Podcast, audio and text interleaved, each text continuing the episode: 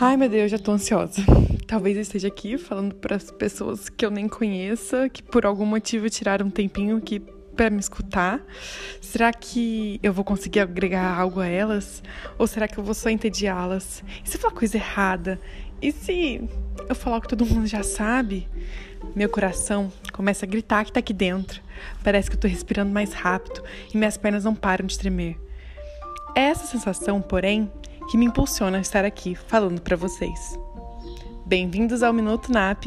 Aqui quem fala é Isabela Salvador, acadêmica do quarto ano, e convido vocês para um bate-papo sobre ansiedade.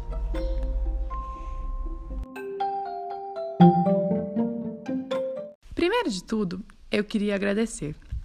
Obrigada, ansiedade, por me estimular a finalmente vir aqui gravar esse podcast.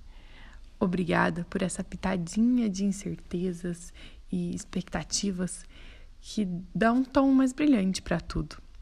Sem você, talvez eu nunca sentasse aqui para gravar isso. Seja sempre bem-vinda quando vier para alinhar meu foco, intensificar minhas vivências e me proteger de riscos reais. Mas agora que eu já agradeci, eu queria ser bem sincera com você. Eu até gosto de você, mas nem tanto assim. Tem vez que você me afoga, rouba toda a minha energia e me deixa sem rumo. Tem vez que você toma conta do meu ser e de todas as minhas forças. Você não pode ficar muito tempo aqui comigo, porque senão eu não consigo fazer nada. Eu sei que você quer ajudar, mas o seu excesso me atrapalha. Então pode vir, mas assim, bem de leve. Vem e na hora que você já tiver me motivado, você tá vendo que assim, ó, tô fazendo tudo que eu preciso, você pode ir embora, tá? Vai descansar e assim, me deixa um pouco em paz. Falando é, mais sério agora, é, vivemos tempos muito ansiosos. Isolamento, medo, excesso de trabalho, muita informação, muita cobrança, intolerância ao erro, falta de tempo. Aff, eu só queria descansar. Todo esse pacote cria uma sementinha para o aparecimento de uma ansiedade disfuncional em nós. Uma ansiedade que causa sofrimento, reduzindo nosso rendimento tanto emocional quanto cognitivo. Se você tem se sentido muito ansioso ultimamente, já parou para pensar sobre isso? Já tentou encontrar onde estão as raízes desse sentimento? Será que é excesso de autocobrança? Busca pela perfeição? Busca pelo controle? Medo? Expectativa sobre o futuro? Quando estiver ansioso, respire fundo e volte seus pensamentos para o mundo externo. E, quando se acalmar, tente entender de onde veio esse sentimento. Quais emoções ou quais pensamentos te levaram a ele? Encontre seus gatilhos, reflita sobre eles reflita sobre o mundo atual, toda essa exposição nas redes sociais, esses rótulos, deveres. Parece que a gente nunca pode errar.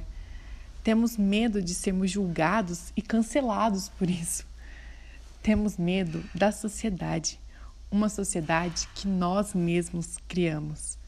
Exigências e julgamentos que permitimos entrar no nosso inconsciente gerando uma autocobrança muito grande para algo que de fato assim nem existe.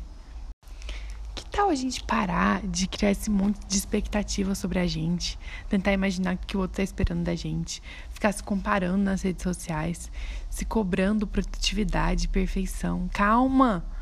A vida é curta, mas não é tanto assim. Cada um tem seu tempo. Não queira sempre ser o melhor, porque você vai se frustrar e entrar nesse ciclo ansioso de autocobrança e um sentimento de incapacidade. Enfim, minha proposta para vocês é não tornar a ansiedade sua inimiga. Ao invés disso, tente entendê-la. Identifique suas emoções, conecte-se com elas.